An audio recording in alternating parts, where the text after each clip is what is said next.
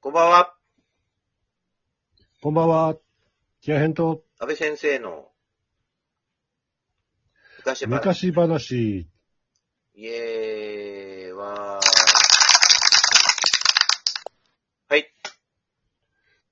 はい。今回は、で、前回、前回、前々回の俺の続き、お願いします。ギターをにしたキアヘンがどうなっていったか、大きちくょなっりとま語すり。ます。はい。はいえっ、と、小学校4年ぐらいの時にその親戚のおばさんからギターをもらって、うんギターを弾き始めるんですけど、はいその頃はまだなんか一生懸命ギターを弾こうっていう感じではなかったんですよ。はいなんとなくギターもらってきたなぐらいの感じで。はいはいで、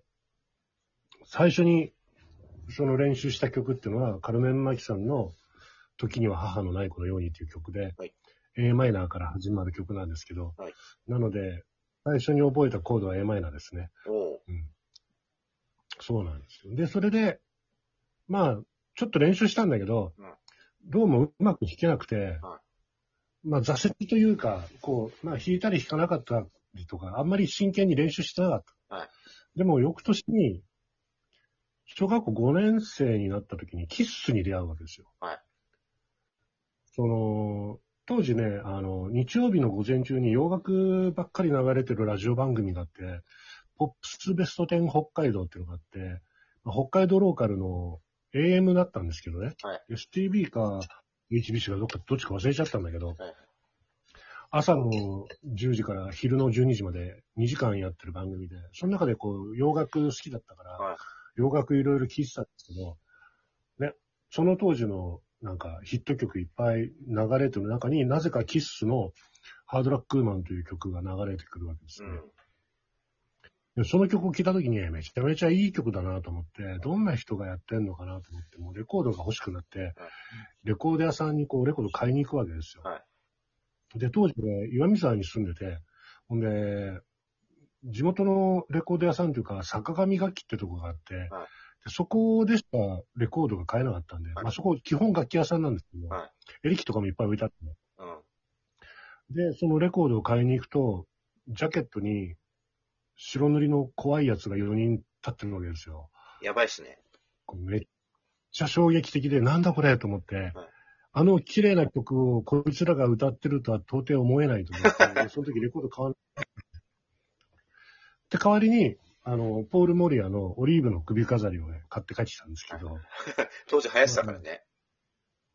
そうそうそう、あんまりね、ハードロックじゃねえなとか思ったんだけど、全然まあ違別うにで当し時はハードロック、ハードロ ックとかそういうんじゃなくて、ょ。単に洋楽が好きだったわけで、はい洋楽だったら割とジャンルは何でもよかったのね。ソウルでも何でも、あの、ソウルドレギュラーとか流行ってたし、当時。うんほんわか、ほんわか、ほんわか、フォンフォンフォンってやつね。はいフォンフォンフォンフォンフォンフォンフォンフォンってやつ。そういうのも俺好きだったから、うんいいぞと思って聴いてたこともあって、で、その時に、キッスの曲が流れて、はいで、いい曲だなと思ったけど、レコードジャケットが怖くて買わないでいたんですけど、まあ、翌年ぐらいにはね、もうハードロック全盛期に入るわけで、はい学校行くと友達とかが、あの、ベイシティローラーズとかね、うクイーンとかね、エアロスミスとかみんな聴いてるわけですよ、普通に。ん珍しいっすね、でもね。でもね、あの当時そうだったのみんな、どこ行ってもそう、小学校の5年、6年ぐらいから、洋楽ロックに目覚めて、もう中学入る頃にはみんな、いや、俺はディープパープルがいいとか、うん俺はキッスが好きだとか、みんないろんなことを言ってた時代だったのね。はい当時の流行りだったから。んで、俺はまあキッスが、キッスファンということで、こう、キッスを聴くようになって、やっぱキッス派手じゃん。はいとにかく。はで、あ、これかっこいいなと思って、そのキッスを見たときに、よし、俺もこうなりたいって思ったわけですよ。白くなりたい。白くなるというか、なんかあの、派手な衣装であ、何万人という客の前あで、こう、格好つけたいっていう、そういう願望に駆られるわけです。はほんで、よし、じゃあ、どうするってなったときに、よし、じゃあ、ギター弾こう、みたいな。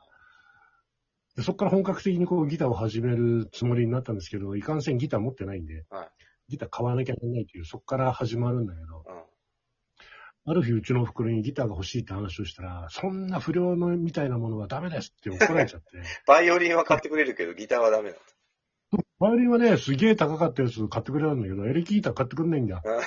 で、なんで、エレキギターは不良のやることだと。うん。ね。で、確かに、まあ当時、もうそうでもなかったけど、例えば60年代とか70年代前半ぐらいまでって、エレキイコール不良みたいな風潮があってね。まあそうだね。そう。そうそうそう。で、その流れを組んでるわけですよ、うちのお袋はう。ん。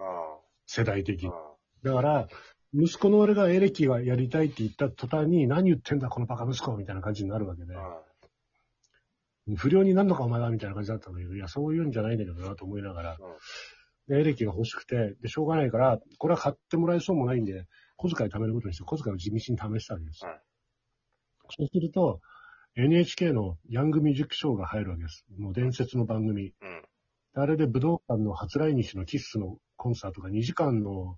あの長尺で放送されるわけですね、NHK で。ええで、NHK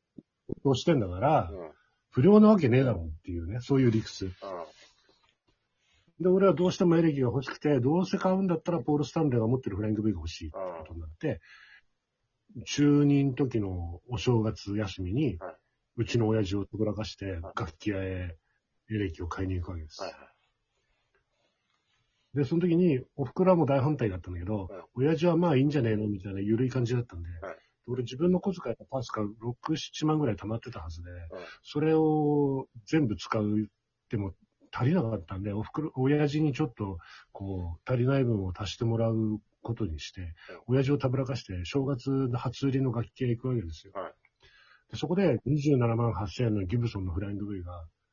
ぶら下がってるんですね、ショーウィンドウにはい。はい。けど、27万8000円ね、当時、1978年とかの頃の27万8000円だから、もうめっちゃ高いわけですよ。うん。うん。まあ今でともん高でいもよ。ない高い。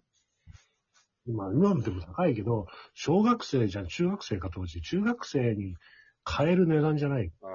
じゃあなんか似たような形でもっと安いのないのかってなったら、安いのは39,800円からあって、はもちろんギブソンじゃなくて、それはフレッシャーってメーカーだったんだけど、フレッシャーってそれは寒くないいフレッシャー、いや、当時フレッシャー有名だったのよ。あ、そうあなんだ。の、ビギナー向けの、そう、初心者はフレッシャーって、俺の友達で変なやつがいて、あの、自作自演の曲をやるんだけど、んその中で、小学生ならフレッシャーって曲があってね、ギターを、いやーフェンダーのギター、いやー違うよ、ギブソンだ、小学生ならジャジャ、フレッシャーだ、なんと情けない、チャラララってスリーコードのロックンロールなんだけど、なんだ、その。そういう曲を作ってるやつがいて、だから、フレッシャーはちょっと小学生だなと思ったんで、俺嫌だったんで、あで、グエコが6万円で、えっ、と、アリアプロ2が5万5千か。で、フェルナンデスが7万円で、当然フェルナンデスの7万円が一番良かったんだけど、はエレキだったらケースも欲しいし、アンプも欲しいし、シールドだとかピックだとか弦だとか、あの、調子笛ってチューニングするとき使う風があるんだけあ。ど、うん。は今の人は知らないと思うけど、そういうのとか全部買うとやっぱそこそこの値段になるわけですよ。い。そうなっちゃうと、予算的に6万円のグレコが限界う、でん。で、グレコを買おうと思ったらグレコ2本置いてあって、うん。で、一本は、ブラックボディにミラーピックガードのワンピックアップで、もうキッスのポール・スタンレー仕様まんまだったわけです。はいで、もう一本は、ワインレッドに白いピックガードにツーピックアップのウィッシュボンアッシュのアンディ・パウエル仕様だったんですね。で、その2本が並んでて、俺は当然キッスファンなので、ポール・スタンレー仕様が欲しいとうん。いうことになって、これが欲しいですって話をしたら、楽器屋の店員がトコトコってやってきて、ん北海道札幌市なのになぜかそいつ関西弁だったんだけど、うんこれわかんねえって言われて、え、どうしてダメなんですかこれピックアップが一つしかないやろって言うから、はい。これな、上手くなったら絶対ピックアップ二つ欲しくなるから、最初から二つのやつを買っといた方がええんやって言われたんです。そうかなと思ったんだけど、とりあえず俺キッスファンだからこっちの方がいいんだけどって話をしたら、いや、絶対こっちのピックアップ、ツーピックアップを買いなさいって、その店員がすごいしつこいんで、うん中学生だったのが店員にやり込められて、んそうですかっつって、その一緒のアッシュモデルを買ってしまうわけです。うんで、当時は、あの、楽器買っても、その場で持ち帰りじゃなくて、後から届けてくださいみたいなノリが普通だったんで、はいそこからまっすぐ家に帰って、楽器が届くのに1週間ぐらいかかって、うん。一週間後にエレキとアンプとガーッと届くんですけど、届いた瞬間にうちの袋が鬼になって、んあんた一体何があったのみたいな、何が届いたのみたいな感じになって、いや、エレキとか言うと、まあ、キーってなってうちの袋話にならない。反抗期とりあで。えず俺そのエレキのアンプを持って自分の2階の自室に引きこもって、そこから俺のエレキ生活がね、始まるんですよ。なるほど。それが中なかなかいいでしょ中にね。中二中二の時。へえ。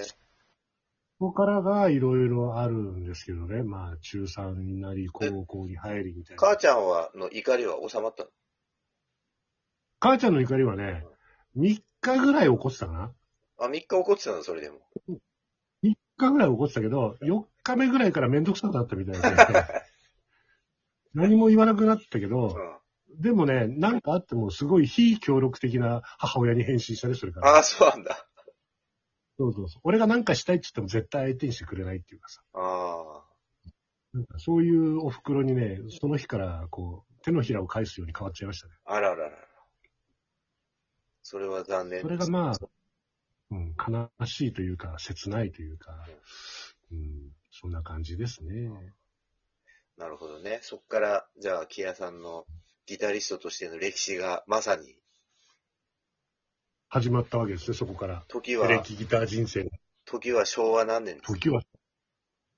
昭和何年だろうな、あれ1978年だから、えーと、昭和53年です何ね。だそうか、53年か。はいこんな感じですね。53年、まあ40年代が終わった直後だったんで。そうですね。そんな僕感じがですね、小学校3年生で、僕まだ笛吹いてましたね、その時ね。ああ、いや、いいんじゃないですか、音楽人生の始まりで。じゃあ、そんな感じで、はい。今日のところは、では今回はここまでということで。はい。どうもありがとうございました。これは次回はい、お疲れ様。はいじゃあねー。